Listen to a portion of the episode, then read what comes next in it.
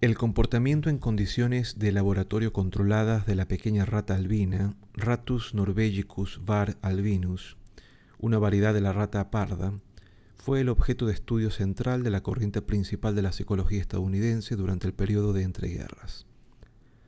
Siguiendo el principio darwiniano de la continuidad de las especies, los psicólogos defendían la legitimidad del recurso a animales como sustitutos de las personas en estudios sobre el aprendizaje. En el laboratorio podían manipularse las condiciones de aprendizaje con fines experimentales para descubrir sus leyes. La rata albina fue elegida para las pruebas. El dominio de este enfoque en el ámbito de la psicología científica llevó a un historiador a calificarla de reino de la conducta. En 1913, el psicólogo John B. Watson preparó el terreno para este reino en su manifiesto conductista.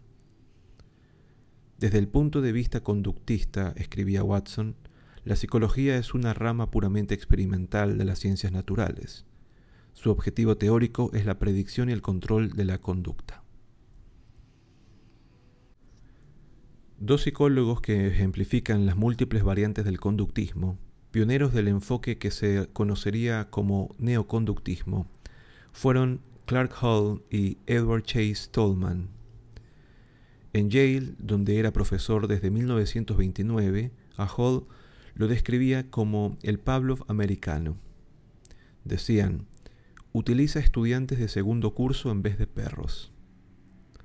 Hall adoptó un modelo de reflejo condicionado de la obra de Pavlov para estudiar el alcoholismo, la psicosis, la delincuencia juvenil y la intimidación.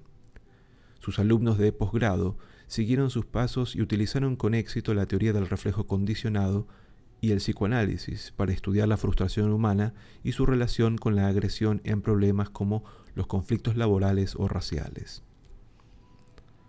Desde la Universidad de California, Berkeley, Tolman negaba la afirmación de Hall de que el aprendizaje consistiera en cadenas de reflejos condicionados.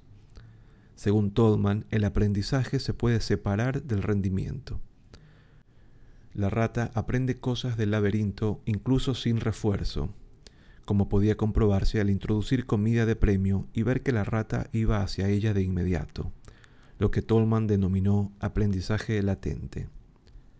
Tolman interpretó que aquello respaldaba su teoría de que el aprendizaje funciona por objetivos.